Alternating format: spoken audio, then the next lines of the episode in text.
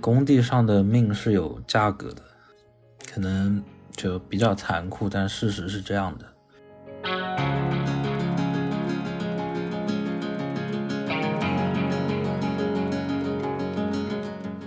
是为什么想要进入保险这一行的？就面试的时候，我们老板他跟我说，他是一个很有情怀的人。他为什么要创业搞保险呢？就想用这种蓝领保险去帮助那些社会底层的工人。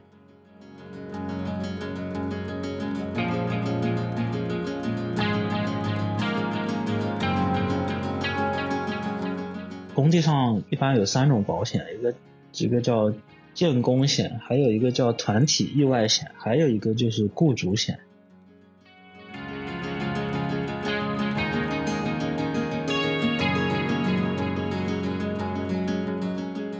说外卖小哥活在系统里，其实空调师傅也一样的。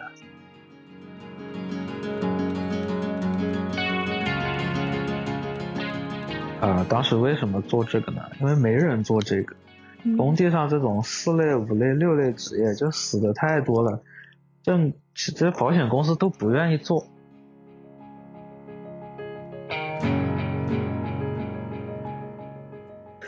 总之，我就挺分裂的，因为你接触到一些灰色的部分，你本身也是有一些光明的、理想的一面，就跟他在。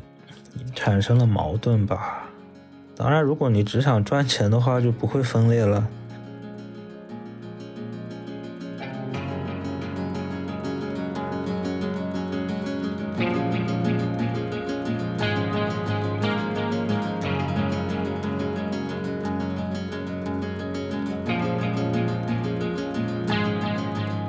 Hello，大家好，欢迎收听 Safe FM，我是恶之花，我是海带岛。这一期节目我们准备的是这行水太深系列，题目叫“弃文从保”，就是保险的保。然后这这题目我觉得挺妙的。先说一下起因吧，就是因为大家知道坂本龙一要在木木美术馆做展览的事情，而且其实这个展览现在已经开了，但是在布展过程中呢，就发生了一个工人意外坠落并且抢救无效死亡的事件。这个事件也在网上就是不断发酵。呃，几方也都看似出了声明，但是就是最遗憾的事情还是工人的这个死亡嘛。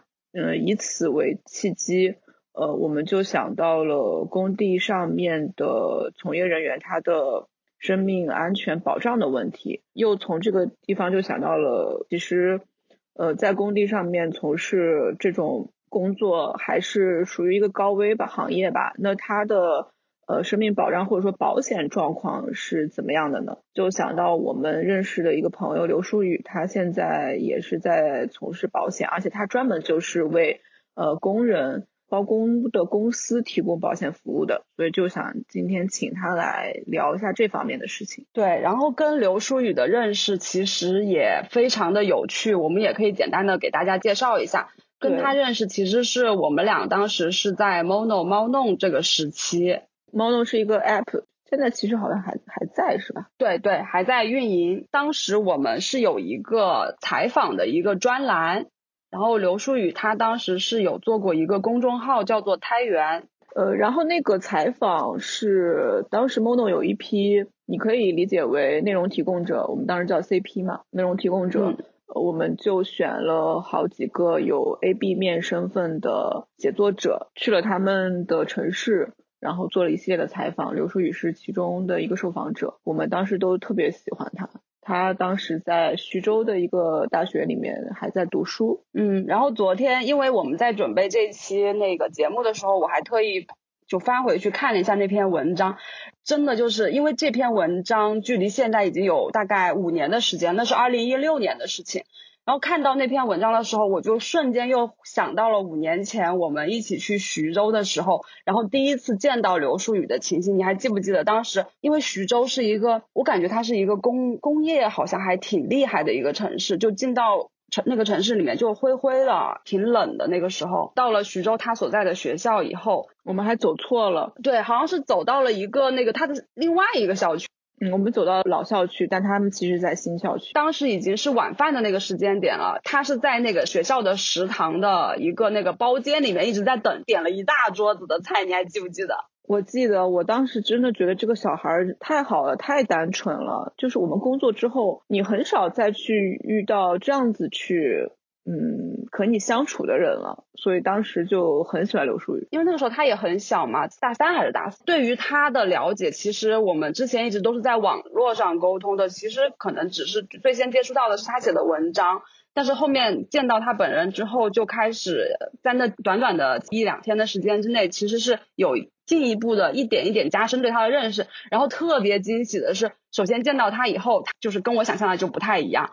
后面就是他又有一个双胞胎哥哥，对，就是他的生活就是围绕着神奇的事件，但他本身又是一个特别真诚的人。他哥哥是在做音乐，可能刘书宇真的是我碰到的算是非常有趣的人之一了，就一共也可能没碰到几个有趣的。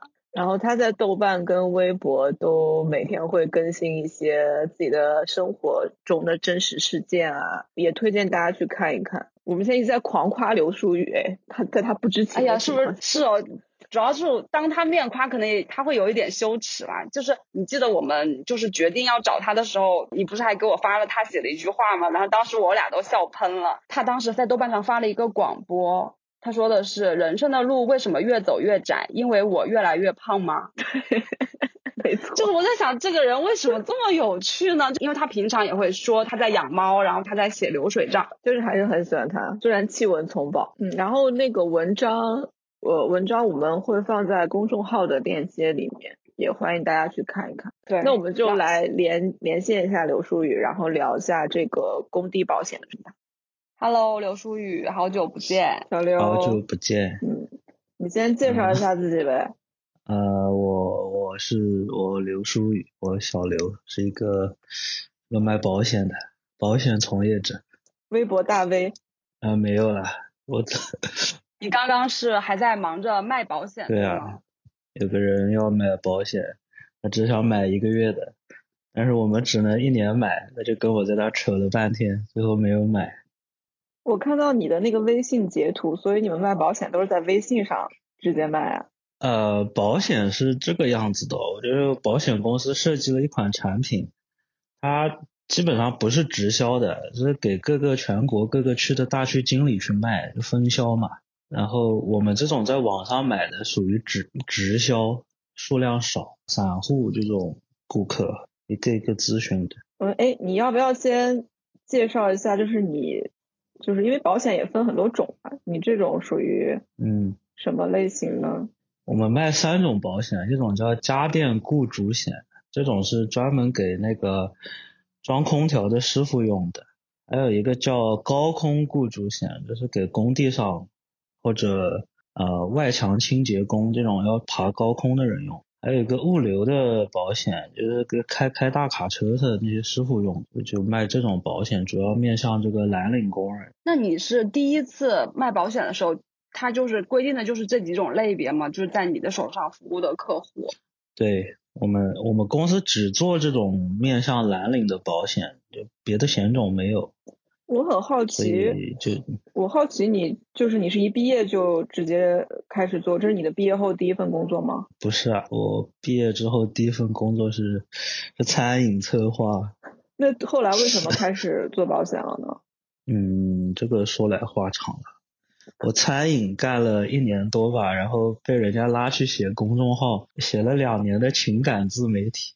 后来我我受不了了，我写不出什么爱情故事了，我就辞职了。二零年夏天辞职的吧，然后辞职之后我我又找工作嘛，我就在南京找找，一开始也是找这种文字方面的工作，我面面试了几家公司都都不要我，就找不到工作。什么类型的公司啊？呃，就新媒体了。嗯。南京的这些新媒体公司。但你当时为什么会想找新媒体方面的工作？跟你大学学的专业应该是完全不搭，对不对？呃，我大学我我应该是一六年毕业的，但是我一六年我连毕业证都没拿到，就就离离开学校了，然后怎么躺了躺了一年吧，也没想着找工作，说让我再去找工作找本专业电气工程的，嗯，不知道怎么怎么干了。后来就去找的第一份工作就是餐饮策划。那个我我是我找工作看他说这初中毕业就可以了，我就投了简历就就去干了。你当时在那儿干的开心吗？不开心啊！那个工作就是给那个餐饮店的老板他们去去设计一些活动，比如什么试吃活动啊，送送什么免费的饮食券之类的组织活动，经常就加班加到很晚，不是九九六了，简直是 零零七也可以这么说。所以餐饮业真的会有那么忙？因为我印象中就是餐饮业好像是那个厨房啊什么，就是真正是做菜的那一波会很忙，但没有想到就是会有一个专门的一个职位是叫餐饮策划，就偏向市场吧。你每天都要开会，然后别的还好，你方案出来交到那些餐饮老板那里，他们要修改啊，一改这个永恒的话题，加。甲方，他们算甲方喽。对，是的。嗯，所以在这个工作之后，你就去做了一段时间的自媒体。对，一个一个情感自媒体，写了两年吧。我记得你好像你的微博有一段时间给你的认证就是情感自媒体，对吗？那个感觉微博给谁的认证都是情感博主。哎。那个自媒体是南京本地的一个媒体，对，南京本是南京本地一个比较大的那个新媒体公司，下面有一个号。所以你在里面写虚构的感情故事？对，虚构的爱情故事。那你不那些东西传吧传吧，能不能出了呀？那个我写的爱情故事，他们他们已经拿去出书了，但是没有通知我。啊，那本书在豆瓣上评分只有五分，哎，所以里面都是汤嘛，所以里面都是你写的，对，一大半都是我写，你也没有拿到版税，没有，都无所谓了呀，这种这种事情，哦，就相当于是默认为公司的财产了，有点这种意思，所以就是你从这个情感自媒体离职之后，就进了保险行业，是什么契机啊？嗯，我觉得是找工作找不到嘛，找不到工作，然后。就看到这家保险公司他们在招那个文职人员，嗯，文职人员我就去面试了，然后去面试他跟我说要做什么，要去跑工地，跑工地去采访那些工人，呃，死者家属，然后写一些安全警示类的文章，然后还要写一些公司的这种产品宣传文章，或者跟着这个查看理赔人员去跑现场，记录一下。就差不多是等于做风控，就风险控制嘛，嗯，一种安全教育之类的。可是他，比如说你去采访这些人写的这些安全故事，是发到哪里去啊？嗯啊，有的发在公司的公众号上，还有一个是我们内部的内参之类的。哦。进了这个保险公司，然后进去之后吧，这个发现除了写东西，就什么都要做。可是你们公司就是你的同事都是跟你差不多大的人吗？呃，不是不是，保险公司它分分几个部门，一个产品部门，产品部门就是设计这个保险的这群人，这些人一般年纪都比较大，就是在保险公司混了很久了的这行业。呃，还有一个是理赔部门，理赔部门就是比如这个投保人出意外了，他电话打过来嘛。要求我们理赔，那理赔部门的同事就会后续跟进这些事情。还有就是销售部门，销售部门就每天打电话电销去问要不要保险的，这些人都是年纪都比较轻，比我还小，可能都是初中毕业或者什么的，就就出来干这个。嗯，差不多就这三个部门吧。那你们公司大概多少人啊？啊，我们有一百五十个人。那占比最大的是你们销售部吗？应该是销售部。保险公司它门槛是很低，这个门槛低是指就是它不会看你的专业背景是吧？就是你你进去他会给你一个培训。对，是的，嗯，他他其实也不看重能力了，他看重的是你这个人，你的社会关系，你能卖多少保险出去？不不是有个说法就是你你有有些保险人进入保险公司之后，周围亲友都都买了一份保险，他他就可以离职了呀。卖不出更多的了，他把他的他的社会关系在这里全部被公司给压榨掉了。那你这么干了吗？没有，就我们这个保险，我们不卖那个什么养老保险啊、人身意外险啊，我们只针对蓝领工人。那这个跟别的公司又不太一样了。对，然后你是为什么想要进入保险这一行的？就面试的时候，我们老板他跟我说，他是一个很有情怀的人。他为什么要创业搞保险呢？就想用这种蓝领保险去帮助那些社会底层的工人。他说他很有理想，很有情怀，希望我能帮助他。我一想，觉得这个人看着还挺挺不错的，那工资开的也挺高的，那然后我就进来了呗。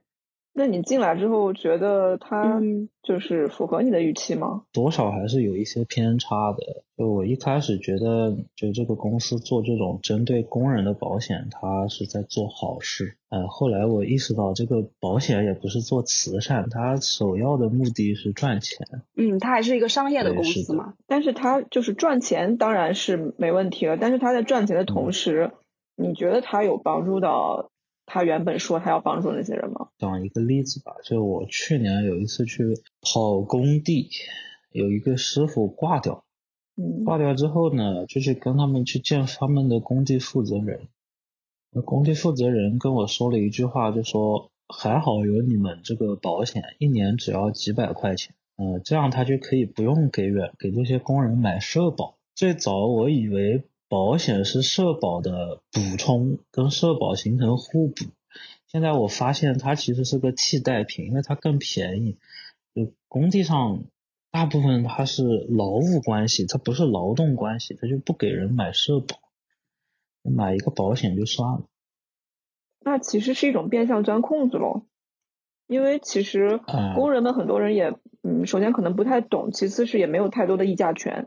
对。对，而且那个社保的话，它其实是公司出一部分，然后自己的工资里面也会出一部分，相当于是他拿到手上的钱会变少一些。如果他省去了社保这一部分的钱，只是给他交保险的话，那工人站在工人的角度，他可能会觉得现金会多一些。对，也也有这点。有些工人他也不想交社保。整体来说，我还是觉得这种针对蓝领的保险还是能帮助到他。所以帮他们买保险的是他们的雇主是吧？其实就是建设公司。呃，他们的老板工头。嗯。就我们两种保险嘛，一种是家电的，家电，呃，就像空调，他们下面的网点，网点的老板买这个保险。然后高空的保险就是工地上面的工头或者建筑公司那些负责人买。比如这些工人和这些工头他们之间的关系是。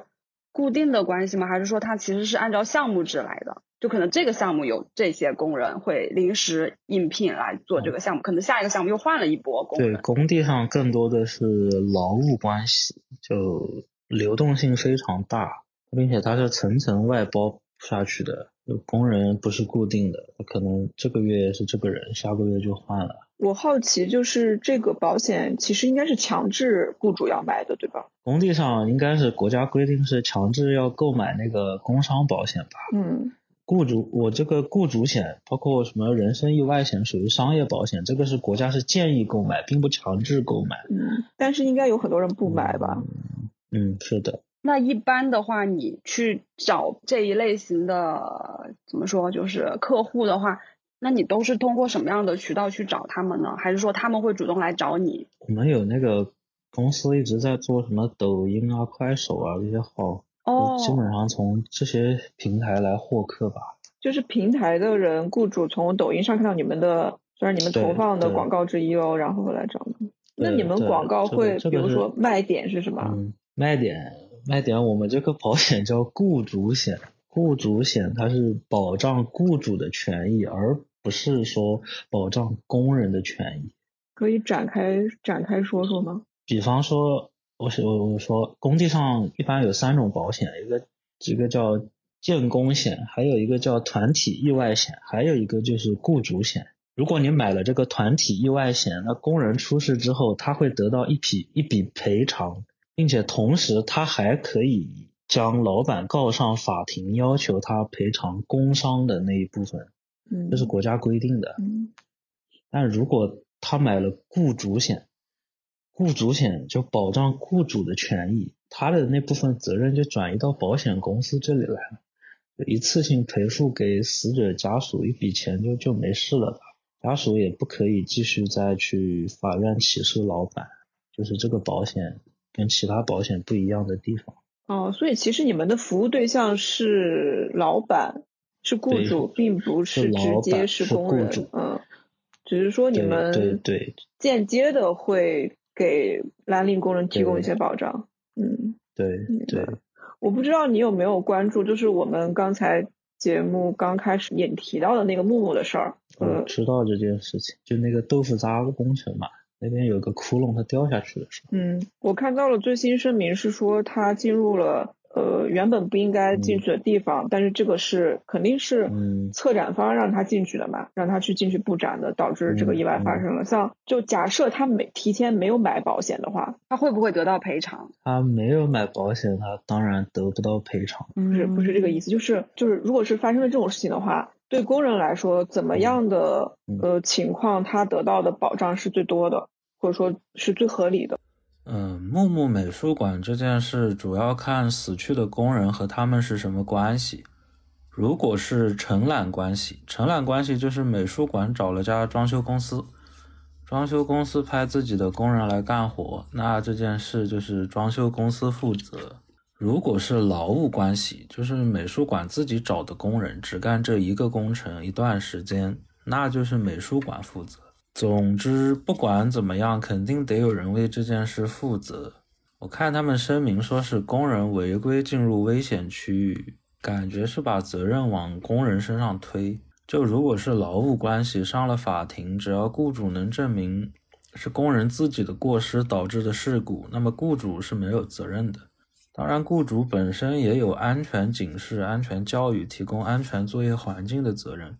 就谁知道那是个豆腐渣工程人会掉下去呢？你本身的工作环境就不合格。但具体怎么样，还是得看法院的判决，根据双方的过错来。不过现在也不知道他们是什么关系，有没有赔偿。如果没有，家属会不会起诉美术馆？这些我们都是不知道的。其实，如果他们有买保险，问题也不会那么大，我觉得。估计是没有买保险，然后自己又不想赔偿，觉得自己没一丁点责任。其实每天都有人死在工地上。我之前去查看，工头就跟我们开玩笑说，他们一个项目做完不死个三四个人是不可能的，说大家都习以为常了，就出了事赔钱嘛。工地上的命是有价格的，可能就比较残酷，但事实是这样的。你还记得你卖出的第一单吗？一单三三千多块钱一个家电的保险。那个是你独立去那个的，还是你们会有一个师傅带着你们吗？就就是你们你刚进公司是怎么一个工作流程呢？刚进公司，比如我的这个岗位职责不是说写那些安全材料嘛？嗯。但是同时，保险公司我们每一个员工都有一个属于自己的二维码渠道码。这个就是让你出去推销的，你卖了保险给百分之八的提成，然后还会有指标。像我就是平时就会加一些工地上的师傅，然后通过他们去加更多的人，然后在微信上卖保险。可是我从来没有看到你在朋友圈发过任何保险相关的东西。我我有三个微信。哦，好的。所以你有三个手机是吗？三个手机。嗯，有另外两个手机还是性别是女，这样有好处吗？有好处啊，那工地上这些老哥晚上会找找你聊天什么的，所以他们不知道你是男生，对他们不知道我是男生。那你可以给我们简单介绍一下，比如说你和一个那个客户建立一个联系，到他最后成交，他的一个简单的流程是什么样的？比如说你工作的习惯是什么样的？我会每天在我的朋友圈发我们的保险宣传的海报。一般来说，你发一个礼拜，可能就有两个人来咨询保险。他咨询保险的话，我就我就直接把我那个二维码给他甩给他，就说你要投保，扫这个码就可以了，很很便捷的。就也不需要你给他做一些。就是比如说产品的介绍啊之类的。这个他如果问的话，我是要给他介绍的。他比如就问你们这个什么保什么不保，有些情况是不保的，死了也不赔钱的，这些要给他说明白。有些人是不说明白的。比如什么情况是不赔的呢？啊，比如他这个师傅他没有考高处作业证，他没有正规的证。嗯。然后他不系安全带，他掉下去了，这个不赔。还有。干私活，就这个师傅他干的活，他不是老板派给他的，自己跑出去干私活，这种也不赔。我好奇，就是你家的师傅是普通工人吗？嗯，对，普通工人。可是你卖的是雇主险吧？那他们是？对，他们会让老板来买这个保险。哦，老板会帮他们买？对，是的。老板会主动去买吗？还是比如说工人说我我希望你给我买这个保险，然后同时这个保险其实是可以保障你的权益的，他可能就比较嗯比较容易买。嗯，是是这样子的一个逻辑吗？两种情况都有。然后比如我们这个家电，它是跟合作的。嗯，空调嘛，他们是强制全国所有的网点老板都买这个保险，公司强制的。因为他们安装空调的时候，很多都是高空作业，对，很危险。我想想啊，那每年要死好几百个人吧，那死的多了，就安监他就会就会是找你的麻烦。所以每年就光安装空调这一项，就可能死亡率就几百个人，是吗？二百多个应该有吧？因为中国这个空调的外机机位设计的特别不合理啊。比如我家这边外机就是在外面的墙上，我二十七楼，它要怎么装这个空调呢？它只能爬出去，用一根绳子或者从上面掉下来荡在空中。所以这装空调的一般也都说自己叫蜘蛛人嘛。嗯。特别危险，嗯，而且空调又很重，对，空调师傅他们最恨的人就是房屋设计师了。为什么不在屋子里面设计一个在里面就能装外机的那个那个小空间呢？嗯，外机都在外面，他要爬出去，太危险了。那你说其他国家有啊？你了解过这个？日本的话，日本很多那个它的外机是在室内的，日本，嗯，阳台上。根本就不需要出高空，非常方便。就是从空调有到现在，今年已经很多很多年了。但是这一项好像没有人去说要去做一些改进。对于室内设计师啊，或者说其他的房地产建造商，他们可能都我不知道他们知不知道这一个环节。但是如果知道的话，为什么不去做一个改进呢？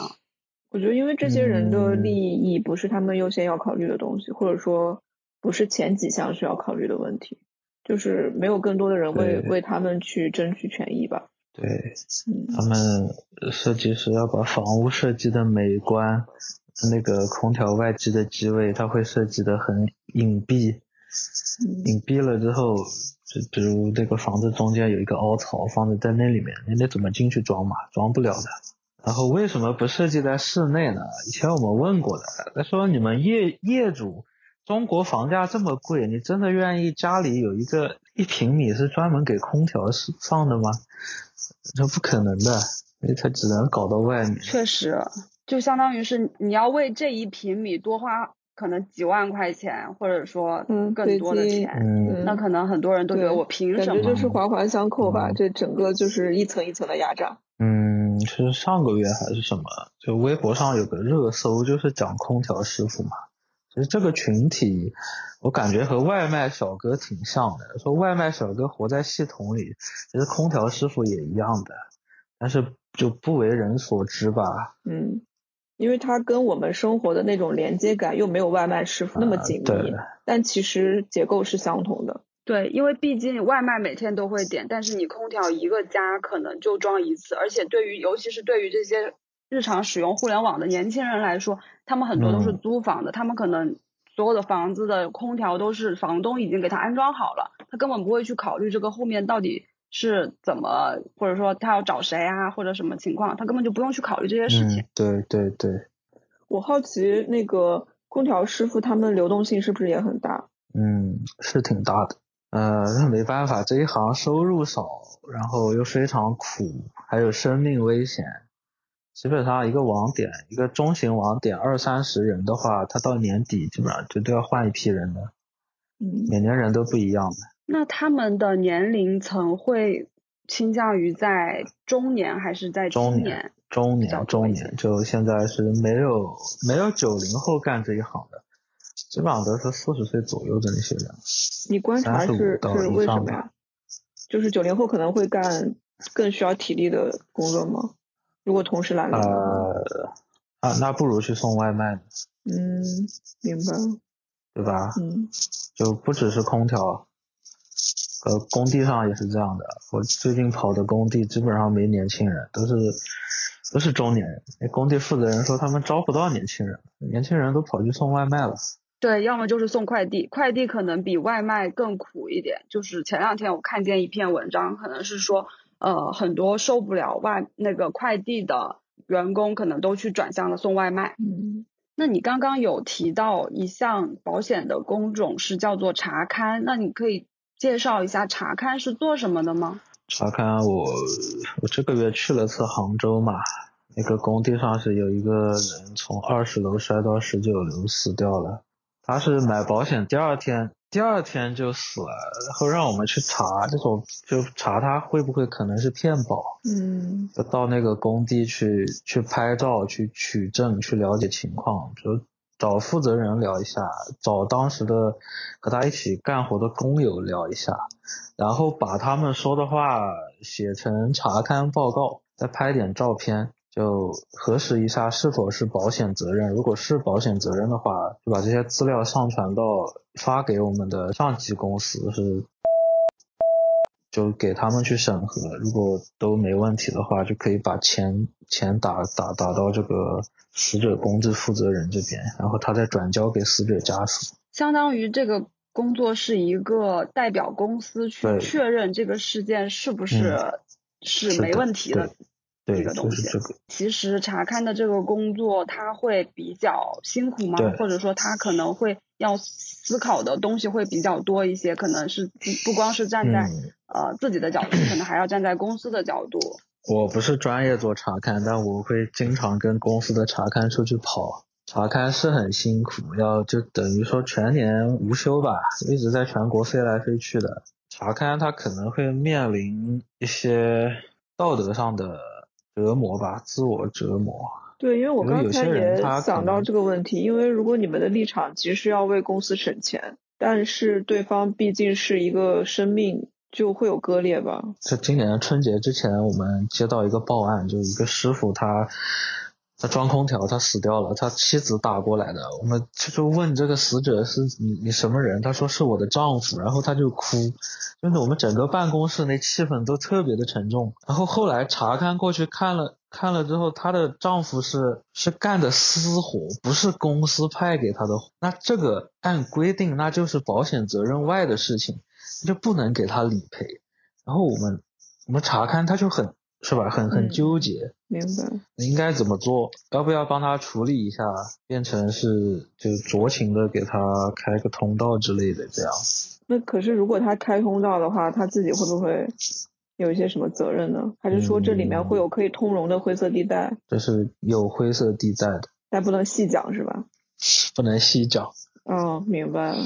嗯，并且，其实每年公司的这种要求就是降低理赔率，什么意思呢？就是能不赔就不赔，这不帮公司省钱嘛。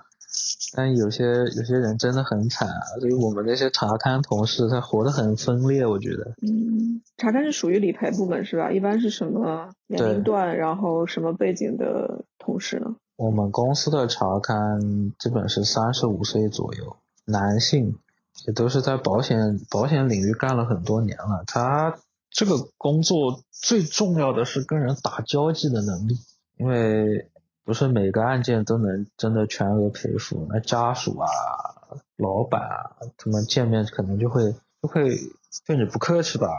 所以有些时候遇到特别难搞的案件，他们是不带我去的。说他一个人被骂总好过把我带身边被骂，好吧？比较难搞的案件，比如说什么类型呢？比如这个师傅他没有系安全带，他没有证，他还是干私活的，那我不能赔啊，不能赔，那家属不就不开心了吗？就骂你们是骗子啊。嗯，我也能理解，就是卖保险的时候，其实这种除外责任，大部分保险公司是不会告诉你到了理赔的时候才发现，我操，这个不能赔啊！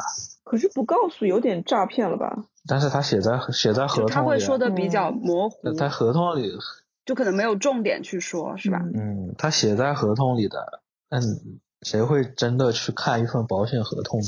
那个合同厚吗？嗯，还行。大概多少多少条目？嗯，呃，我想想，我之前还刚看了，应该是五十条左右吧。嗯，那算中等吧。但会不会有这种情况，就是可能工人可能有的是不识字的，或者说他没有那个耐心去看完所有的条目，他可能就会觉得相信面前的这个保险员，然后而买这个保险，因为他跟他说的话。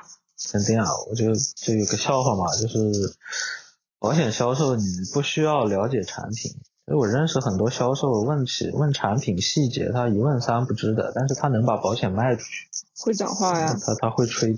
会讲话，会说话，会吹牛啊，差不多就这样。你们会有销售指标吗？有销售指标，比如啊，我是文职工作，我们部门嗯一年指标是五百万。别的部门，呃，比如专门负责家电保险的部门，它今年的指标是二点六个亿。去年有达到吗？对，去年是一点几个亿，达到了。今年要更多一点。那这二点几个亿是由多少人去完成的？这二点几个亿里面有很大一部分是跟那个家电公司合作的嘛。他们全国那么多工人，然后剩下的一部分可能很小一部分，一个亿吧是直销。直销就是我们公司自己出去卖，不靠这种和别的公司的关系。直销可能五十多个人左右吧，就干这件事。嗯。你个人的话，你一个月就是平均下来要卖到多少呢？两万不到吧。你可以完成吗？啊，我不可以完成，完不成。那完不成会怎么样？公司今年新招了一个人力资源的，进来就把阿里那一套引进了，给你打 A B C D。好吧。你完不成，你就是你就是 C 你。连续两次 C，你就你就要被优化了。那你们有同事因为达不到被优化吗？去年刚开始嘛，要看明年。所以他说达到两次是说整一年没有完成算一次是吧？对，是的。哦，你们公司做的最久的大概是做了多久多久啊？五年。这个公司是一七年成立的。你们接触到的案子里面，是不是有很多会是这种接私活，或者说它不符合这种理赔条件的情况？其实就是这又是扯到了一个大的问题嘛，就是他为什么要去接私活？那是不是因为他们本身的这个工资会非常的低呢？嗯，是的，收入不高。我先讲去年，就今年之前的情况，装空调公司的空调员工。比方他在南京装空调，他装一台空调应该是七十五块钱，七十五块钱一台。然后他们每一个工人手机上会安装一个 APP，这玩意儿感觉就和饿了么那种差不多。公司会在那上面给他派单，他接单之后要在几分钟之内赶到用户家中。到了之后要点确定打卡，晚一秒打卡就要被扣钱。装空调的话呢，不能被投诉，用户一个投诉他可能就是五百块起，一天两天就白干了。感觉他一天七十五块钱一台，他一天最多装多少台呢？嗯，四五台顶多了吧。这也分淡季旺季，夏天是旺季，可能干的就多；春秋是淡季，就没有活干。一个空调师傅，我感觉他全年。收入应该是在六七万吧，这个样子。那其实真的就是另一种困在系统里。他被管理的很严嘛。嗯。有个有个 A P P 嘛，有个手机把它拴在那儿。对，他就不停的在接受那个手机给他的派单，然后完成这些指标。但是有的时候可能会因为这些着急啊，或者因为人毕竟不是机器。他没有办法去注意力的那么的集中，可能就会不小心出现意外。这一种类型的，它其实是那安装工人嘛。那比如说像电工或者说其他工种，会有这种危险性这么强的情况吗？电工那就是工地上的电工了，工地上的死法是很多的，坠落是比较多的，然后被机器。机器给弄死，那个塔吊那东西给拖死，或者掉到什么搅拌机里，这些都都太多了，都很危险。我不知道接触，就是做了保险之后，你觉得对你的精神状态有什么影响吗？有一段时间情绪是比较低落，就接触了这些工人吧，他们会跟我抱怨说日子过得有多辛苦。嗯，然后我们有一个群是用来通报死亡信息的。你想象一下，你坐在办公室里，突然冒出来就一就一行字：就重大事故通报，某某某在什么地方因为什么死掉了，现在安排谁去查看，就这么一句话。每天都会有吗？嗯，基本上每天都会有，像像今天最近天热了，到空调安装旺季，今天就就跳出来三个嘛。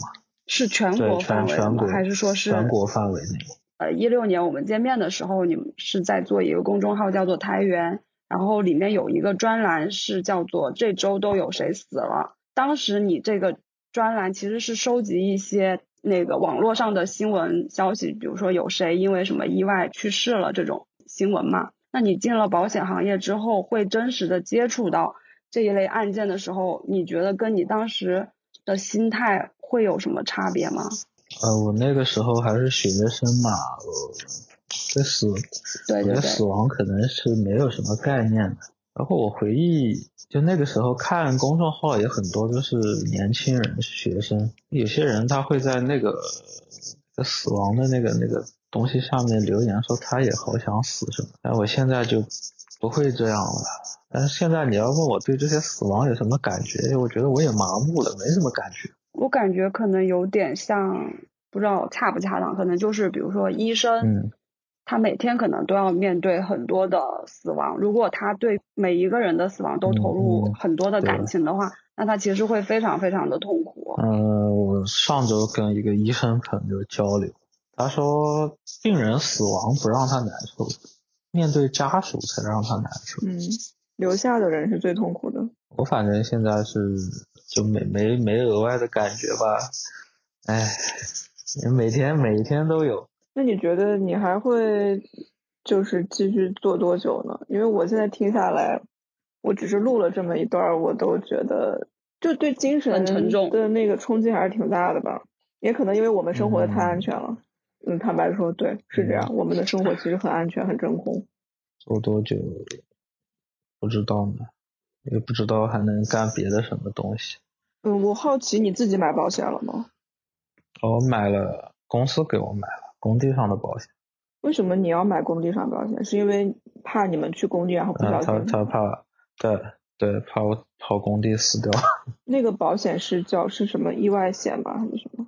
呃，也是雇主险，还是公司的产品嘛。嗯，就感觉好像这一类你们公司售卖的针对的蓝嗯领的这一些保险，其实总额的价格上来说并不是很贵，因为像我们平时接触到的保险可能是重大疾嗯。病或者那个意外或者是那个养老保险这一类的，其实它的它的价格会非常非常的高，不同的公司可能甚至是一年要几万、几十万的都会有，但是看听下来你们的好像可能一个月几百或者一年几百这种，嗯嗯，嗯是吗？工地上这种太贵，人家也买不起嘛。所以主要是嗯。走量、然后是吗？对，走量虽然走量，但是每年赔付的实在是太多了，基本都是亏的。就他们再这样下去，可能他妈明年就没我们公司了。那从你们公司商业角度来说，这是、嗯这就是个问题啊。啊、当时为什么做这个呢？因为没人做这个。嗯工地上这种四类、五类、六类职业就死的太多了，这其实保险公司都不愿意做。后来我就老板他们就发现这可能是个蓝海，没人干嘛，嗯嗯，他就进来干这个。你刚才提到四类、五类，可以解释一下吗？啊、就是根据危险系数给这种工种分类吧。比如六类职业，那个爬高空的，嗯，非常危险的这种，防空调可能是四类吧，呃只要上个十几楼，没有那么高。还有一类是不是就是像我们经常会看见的，呃，会去清洗那种高啊楼大厦的那个玻璃？这个也我们也是保的蜘蛛人嘛，你刚才说这个没有人做，是比如说全国范围内专门做这种蓝领雇主保险的是嗯，就你们一家吗？还是比如说是一个大概什么样的数量？呃，应该是四家左右。我们是设计了产品，然后产品之后去给大的保险公司，最后是他们那边承保，出了事是找他们，但是我们帮他们卖这个保险，就采用这种方式。哦，嗯，在录之前我想起来一个事儿，就之前德邦快递的那个一个物流的从业人员嘛，他不是写了一篇算是在豆瓣也算是火了的文章，然后大家他就在讲说自己在呃德邦物流是工作的那种强度以及心理状态，然后大家都说写的特别特别好。然后你当时不是转了吗？然后就大家就说你怎么不去从事文字行业？然后为什么不怎么怎么样？对，然后你当时就转了，你说跟他们一个样，就是有什么好文字行业？有什么好做的？你现在还这么想吗？对啊，我还这么想。我觉得一个人他选择去干苦力，是因为他没有别的选择了。就是你觉得说什么，你怎么不去写东西？其实都是站着说话不腰疼，是吧？对，我就是这么想的。嗯，那你现在还有在写东西吗？偶尔写吧，就毕业五年，一年写个一篇吧。是因为写东西这件事，嗯，是因为什么原因？就是因为时间吗？还是不是时间？就个人意愿嘛，我就不太想写。我对写东西这件事没那么强的执念。嗯，就没有创，没有表达欲了呗？没有创创作欲了？没有。嗯，没有。因为觉得写了没用。不过我感觉就是创作欲、表达欲这一类东西，当你真的开始做一个全职工作的时候，它是真的可以把你所有的东西都给磨灭了。我的体会就是，工作了之后，你真的就变成一个单向度的人了呀。你就是一个被就是为资本家打工的一个螺丝钉，你怎么可能还会有多余的时间去独立思考呢？嗯。你你们就想，所有进入公司的流程是你要经经过培训，然后培训了之后开始上岗，然后熟悉你的业务，然后开始进行你的业务，然后要写报告反馈向上级，然后再去复盘，就这一整套下来，就是不断的在你把你当做一个螺丝钉，不断的去磨合磨合磨合再磨合。其实他的理想状态就是成为一个机器，但是是一个有脑子、能够灵活去使用的一个机器。然后在这种情况下，你要去跳脱出来这个系统，然后同时坚持你自己的东西，实在就是特别特别的难。所以我之前有一段时间，我觉得是安抚自己的一个办法，是你把你把这一切当做一个体验，你就觉得你不是永远的在这个系统里面，而是当做一段一个短暂的去体验，把这个体验转化成自己的一个，不管是创作啊，还是别的什么东西，然后可能会好受一点。那我觉得你这种方法也是需要强大意志力的。因为比如说，我想象对于一个通勤三小时，然后工作八到九个小时的，姑且称为白领的人来说，可能都很难去真的保持这种意志力了。我反正工作之后，我游戏都不玩了，电影也不看了，书也不读了。真的？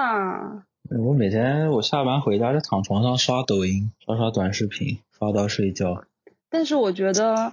就是你有去把这些接触到的一些事情，或者说你呃随随便想的一些什么东西，不管是发在微博上还是发在豆瓣上，就是说一些可能没有人会听得懂的话，就还挺好。就因为你在和不同的人群去接触的过程中，就是这一类人群，其实我们是很难去接触得到的，就是很难会去平时说跟他聊上天，或者说可能是因为得要一个。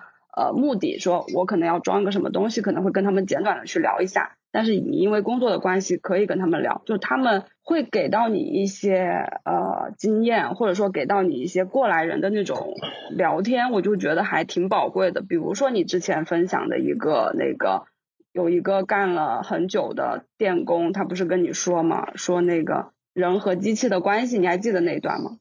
我我不记得。你写的你都不记得，那段我觉得特别好，就是他说，呃，如果你把机器维护的维护的很好，一点毛病都没有，那老板和领导都会觉得你是个闲人，没什么用。如果你每天什么事情都不干，关键时刻搞出点什么东西来，然后在领导面前表现一下，然后人家就会觉得你特别牛。给我的感觉是，我在现在的公司，或者说别人在。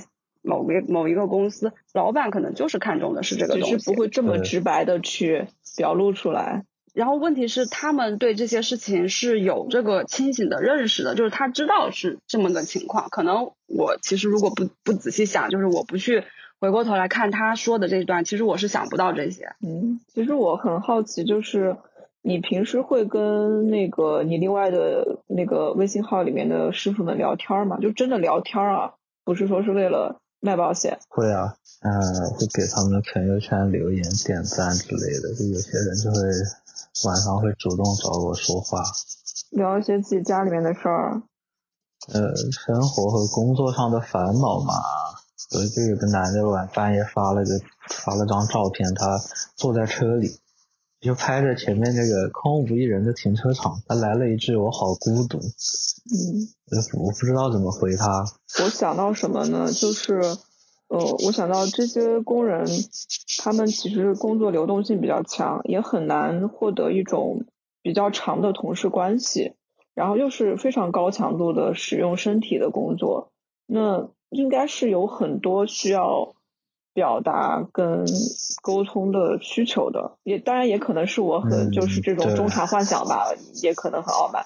但我觉得他们肯定有啊，我觉得是人都会有。你是他们工作认识的人，但是你又不是一个跟他一起就跟他做同样工作的人，可能对他们来说是一个很好的聊天对象。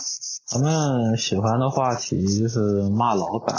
啊，我们也是。空调工人喜欢喜欢骂，还骂我的老板。啊。骂我的老板，就说他比如装从高处坠落，把脚给摔断了，怎么最后没有给他赔钱？这种。就还是抱怨升级比较多喽。我们我们有工友群，把他们放在一起，就拉在一起，每天就吐槽嘛。嗯。那我们做韭菜的，他们一个个认知都很清醒。那是不是可能是跟他们的年纪是有关系？因为你刚刚也有提到，可能很大一部分人是那个中年。对，我我想起来，就是呃前段时间就是外卖小哥，他们中间算是起来了一个可以称为意见领袖的人吧，就是那个呃起盟主。然后我其实之前一直在呃那个微博上看他的视频嘛，那个起因是他去那个 SKP。北京那个蛮高级的购物中心去送外卖，那时候就是出了一个事儿，就是 SKP 是不允许呃外卖员进去的，因为他觉得破坏了自己那个奢侈品的氛围。然后很多人就不信嘛，商场出来就回应说没有这回事。盟主就拍了一个视频，就是跟大家证明说他真的是不让外卖小哥进的。反正就是我是从那个事件开始就关注开始关注盟主了，但是盟主不是前段时间。呃，以寻衅滋事的这个名目被，反正就消失了。然后大家也就是发起了一些捐款。我是好奇，像工友们，他们中有人有这种自觉的维权意识吗？因为我们知道现在是所有人都可以拍视频的时代嘛。有过这种，比如说抖音、快手上有过就是比较多关注的这种工友吗？嗯，我不认识这样的人。然后维权意识吧，嗯，就我们会推一些，比如说。装空调工资越来越低，嗯，一个投诉要扣五百到一千块钱，这样的东西，那他这个工人看了之后，他们都很清醒的，他们会说，来一次全国大罢工，什么都好了。嗯，就他们也有这种意识的。对，意识他们是有的，嗯，但估计也就是说一说吧，在网上。那他们都是有家属的吗？或者说可能有的是单身呢？你观察比例倒是不不清楚。嗯，我接触的几个他都是有家人的，有老婆，有的还老婆跟他一起装空调。女性工人的比例现在是。女性工人不是很多，也有，基本上都是跟丈夫一起装空调。嗯，工地上比较少然后说到这个空调安装工和工地老哥还不是一个群体，不一样。空调安装工他会觉得自己是有技术的，他们自称工程师，他不喜欢我叫他们师傅。嗯，那是自称是空调工程师。然后工地上的老哥，比如我跑工地，然后我观察他们是没有老婆的。安全教育的话，会说你一定要注意安全，想想家里老婆孩子。那个那个老哥就开玩笑说，我根本就没人跟我结婚嘛，死了就死了。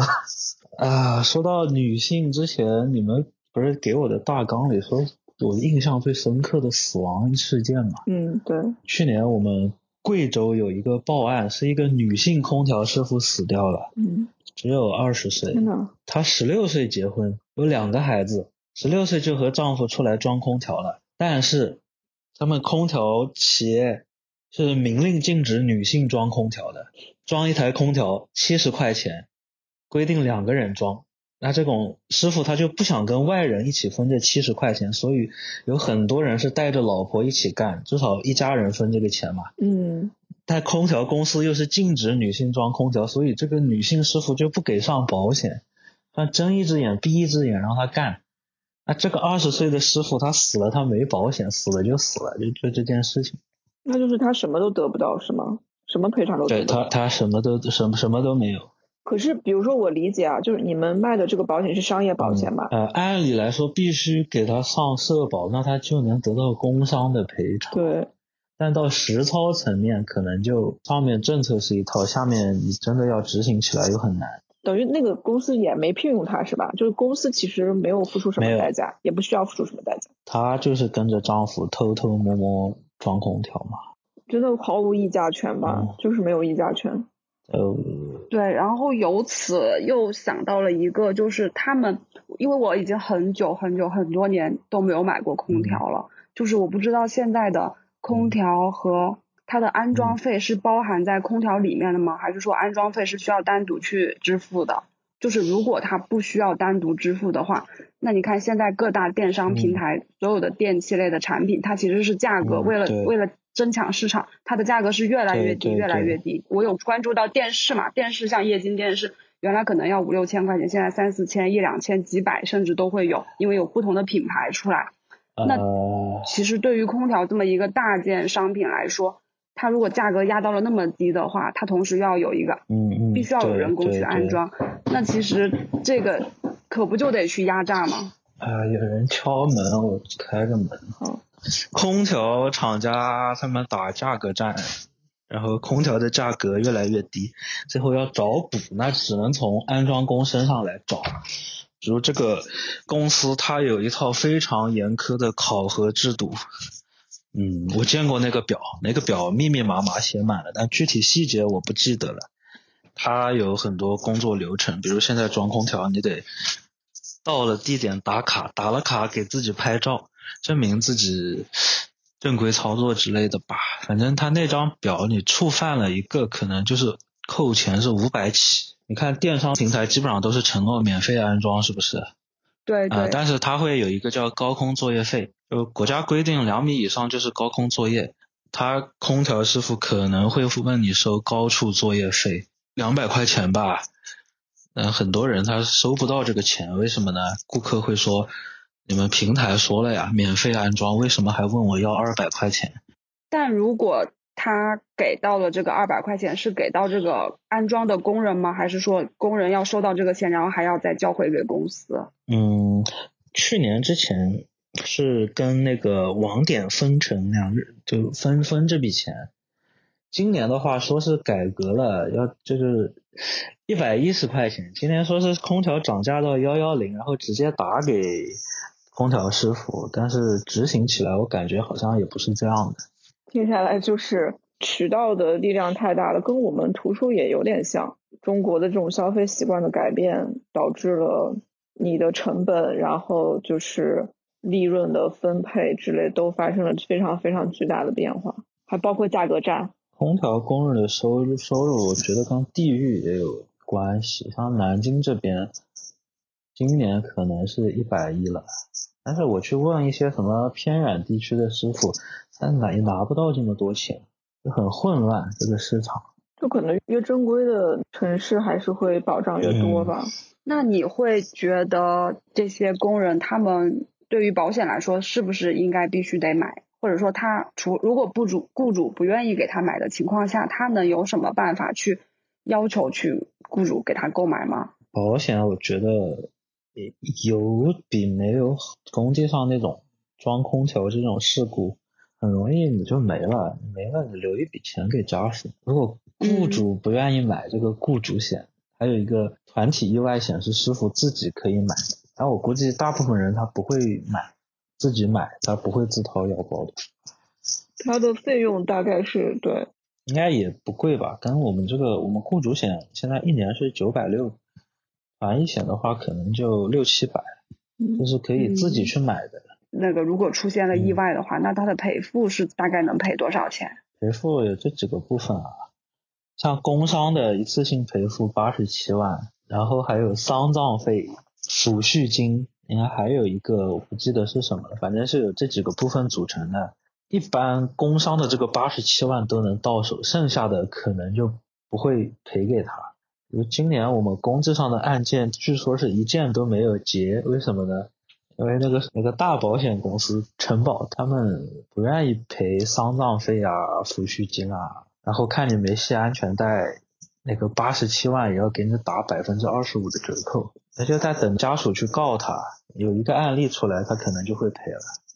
他妈有多少家属愿意？都是农村出来没有文化的人。而且本来那个什么走法律程序也是需要钱的，我感觉是靠良心了。哎，我们虽然保险，我们公司是夹在中间的呀，产品是我们设计的，但是承保人是大的保险公司，嗯，我们是夹在中间的。我们有的时候也想为这个死者家属多争取一些赔付，但是你们又要去呃跟家属去沟通，面对家属的一些就是很痛苦的一些情绪。对。那你有考虑过把遇到的这些记录下来吗？我是记录了一些，嗯，就是是没有发出来的一些，什么？没有发出来的，像我们日常，我日常写安全警示文章或者记录我们的查勘，我会写到这些东西。那老板看了就说不能得罪。这些大公司，嗯，不能得罪客户，所以这个也是有一定的写作技巧在里面的。呃，举个例子，去杭州查勘的时候，我们同事跟那个死者家属说了句话嘛，说我们这边肯定会是努力为你全额赔偿的。那我这句话在那个工作日报里记录了出来，那老板就说把这个删掉，不能做出承诺，知道吗？我们做保险最重要的是不要给出承诺，就怎么怎么说吧，你。就等于说，这个同事他想做个好人，嗯嗯，我帮你全额赔付，但他跟他的工作是相违背的，挺割裂的吧？嗯，啊，不过这也不是他能决定的了。最后材料全部送到保险，那保险的那负责人就就整天坐在办公室里点点鼠标而已。我觉得这个也是一个悖论吧，就是。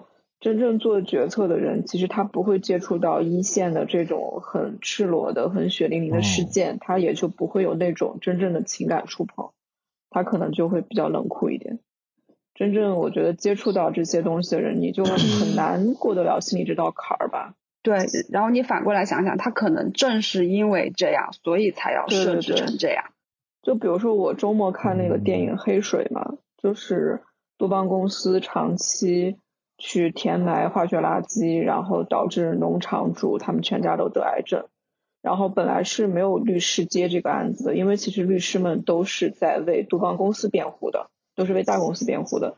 但是有一个人他实地去看了，然后这个人就在接下来的二十年里面，这是一个真实的事件，因为他真他真实的去看到了，看到了那些牛喝了脏水怎么发疯的。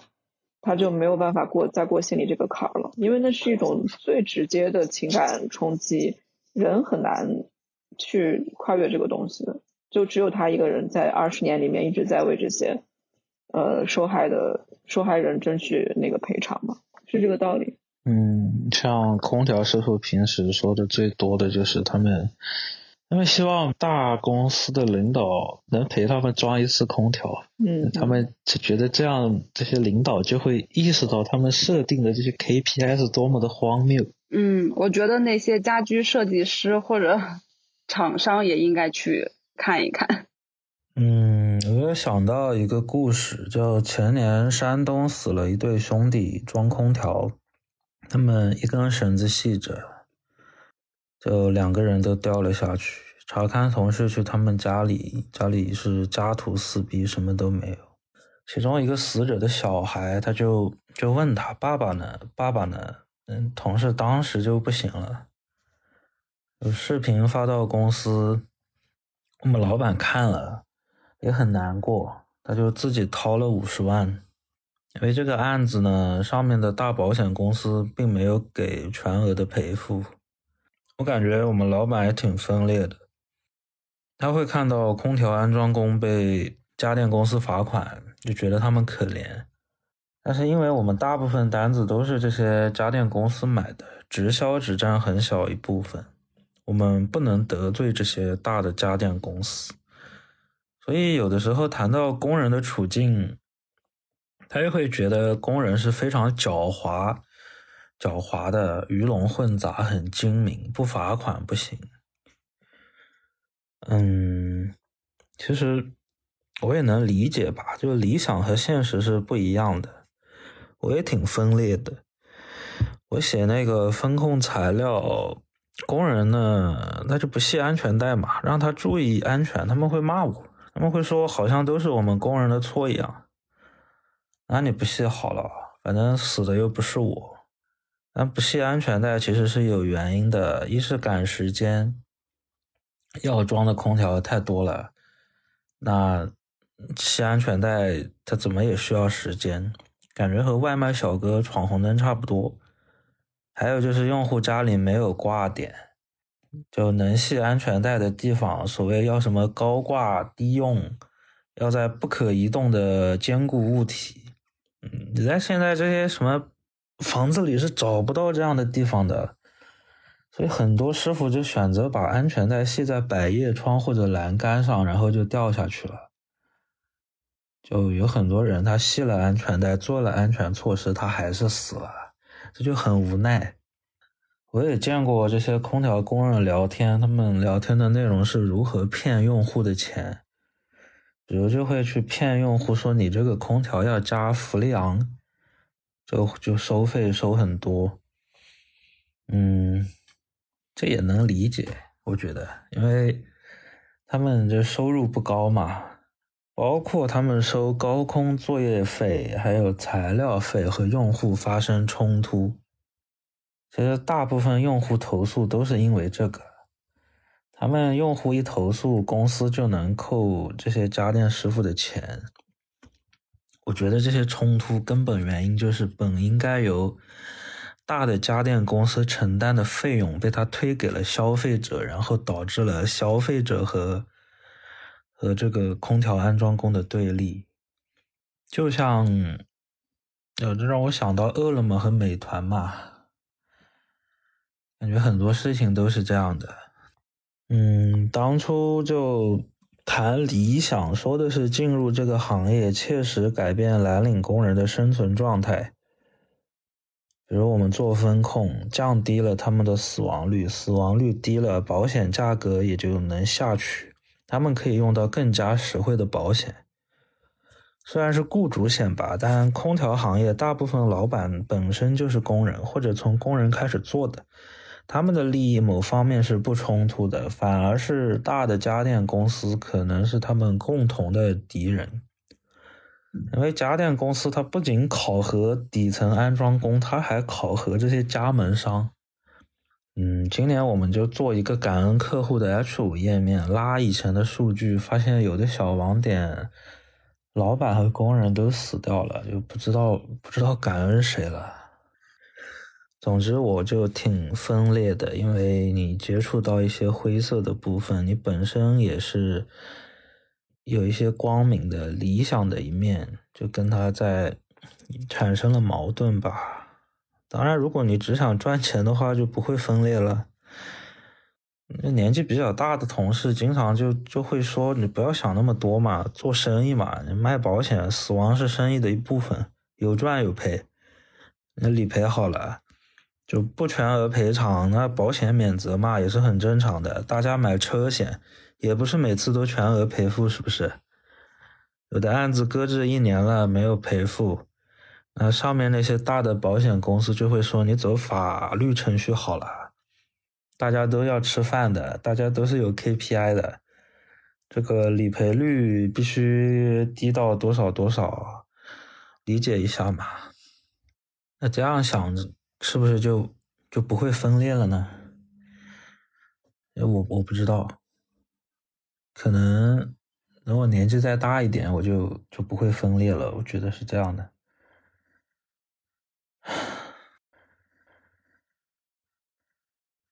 对，我们可以那个，就是可以推荐一下，就是跟保险相关的一些呃作品什么的，就是调节一下这个情绪。问问不出来了。保险相关的，我不知道哎。保险相关的作品，我觉得那些都太，就是聊过这些之后，就觉得那些都太安全了，或者太不值，没什么好推荐。比如说，我前两天不是要录这个之前，不是还问了吗？在群里，大家就说那个我的恐怖妻子，那都相当于一个喜剧，它是那个意外险，就是骗保嘛，就是谋杀骗保的那种。这种其实，在日本的推理小说里面是挺常见的了。骗保，我之前特地问同事，我们的骗保的多不多？不多吗就特意说真的要来骗保的不多。当天买保险，当天把自己腿砸断了，但是这个保险二十四小时后才能生效，啊，那不是就没有赔付了？对啊他白砸了。他是真的自己砸了是吗？自己跳下去啊！那个《小偷家族》里面那个那个哦，男主人，他不开场他也在工地上干活，他跳了嘛？嗯，好像刘书宇之后是会有出书的计划是吗？我们可以聊聊这个。嗯，应该是六月份就能出来了。哇，那很快了呀。著名可以透露吗？关于什么哪方面的？就是我以前写的东西的合集，然后最近在改稿子，是几几年到改几得我很几年的呀？痛苦。几几年到几几年的？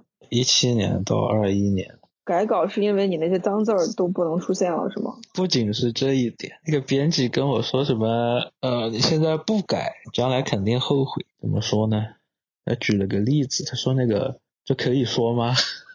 然后我说 这个作者去年爆火，但是说什么不过几年他肯定会后悔，巴拉巴拉，就是哦，很他是觉看不得上这个人。没有没有雕琢自己的作品就出了是吧？嗯，对，然后他说小刘，我不想你后悔，你要改，提了三点建议吧。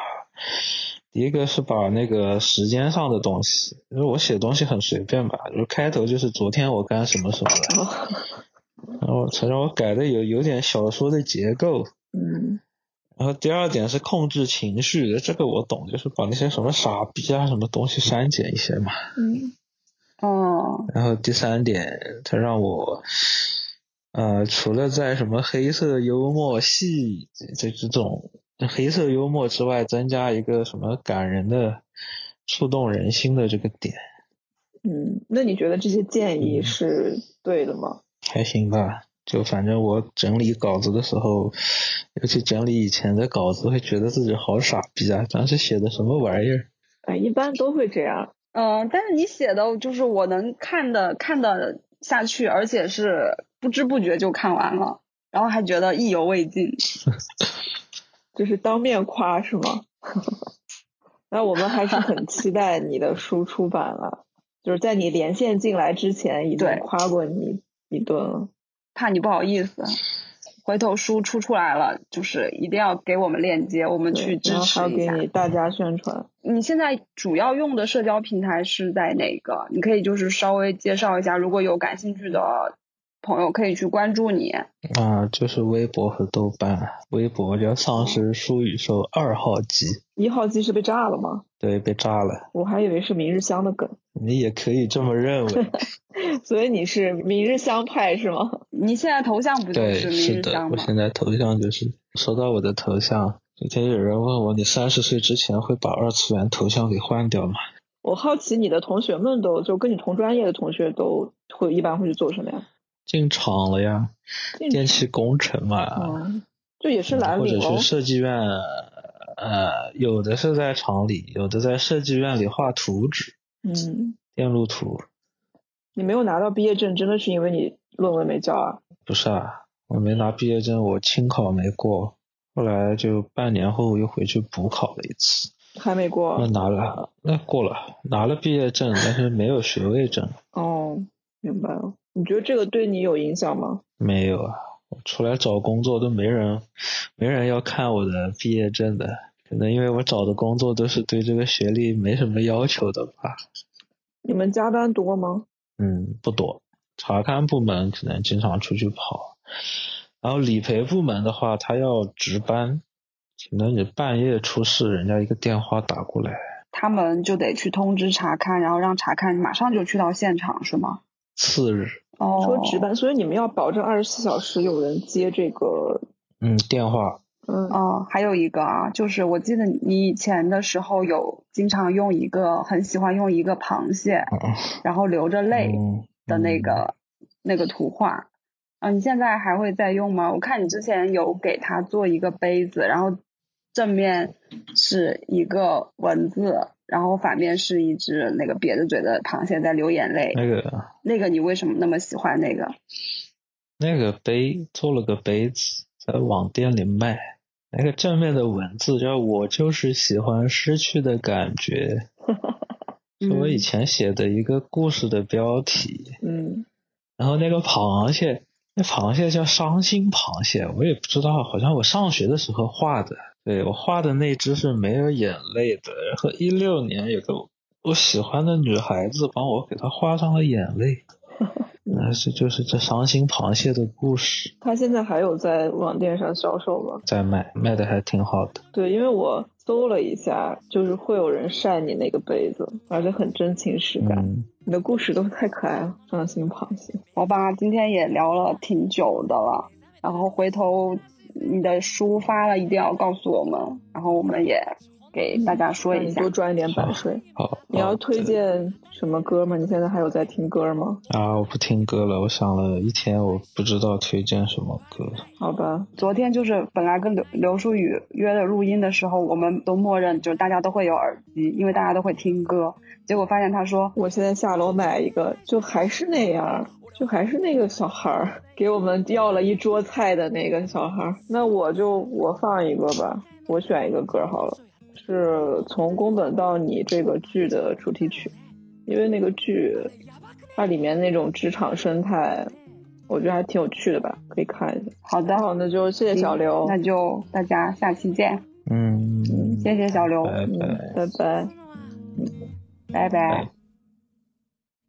ごめんな友よ。俺はもう行くよ。居酒屋だけの意気込みじゃゴミだ。お前も本当は気づいてるんだ。しらしら語れぬ夢は惨めた現実は辛い暗い時に苦しいそれでも妄想よりは眩しい。本気を出したらヤバい。俺よりいつだって本気だ。お前がヤバい。汗をちぎる涙ちょん切る。そびえ立つビルに桜チルチル。飲み干すビール。時間が過ぎるこの街で迎えた6度目の晴れ。今年こそ来年こそ何年生きれるつもりで生きてきたんだ。今日が終わる。いや今が終わる。そう思えたやつから。明日変わる。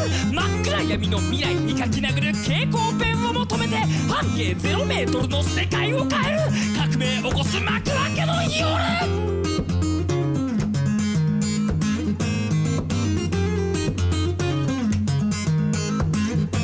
ヒップホップもロックもジャンルじゃない。それは魂の名前。行くだけ俺は生きてるって感じていたい俺はここにいるって分かってほしい。居場所はいつまでも原点その点をでかくしていくだけ悔しさの跡地で笑え悲しいことさえロマンで歌え全てのことがうまくいくよりも劇的じゃねえかそっちの方が1回2回負けたくらいで折れちまうプライドならもう捨てた。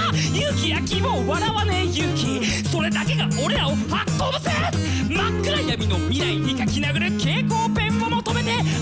0メートルの世界を変える。革命起こす枕家の夜。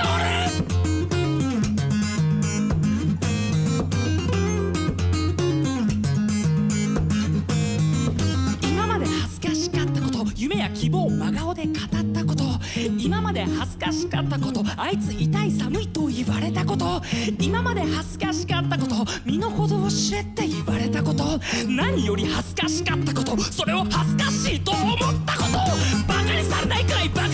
りたいよ。毎日毎晩夢中でやってる。青タンこさえて綴る生活に誰にも何も言わせやしないと。暇さえあれば種をまいて暇がなくたって水をやったマイペースじゃ間に合うはずがねえ。だから癒しやゆとりの逆へ逆へ逆今日は最高のごちそうさ。並ぶ白い目にほっぺが落ちそうだ。焦りや葛藤。今日もありがとう。ため息のちのヤバいをよこせよ。自信確信あるはずもねえ。だけど嫌だからこそ半信半疑を半殺すのさ。それだけの日々を情熱と呼ぶ真っ暗闇の未来に書き殴る蛍光ペンを求めて半径0メートルの世界を変える。革命起こす枕家の夜真っ暗闇の未来に書き殴る蛍光ペンを求めて半径0メートルの世界を変える。革命起こす枕家の夜真っ暗闇の未来に書き殴る蛍光ペンを求めて半径0メートルの世界を変える革命起こす真っ暗家の Shut up!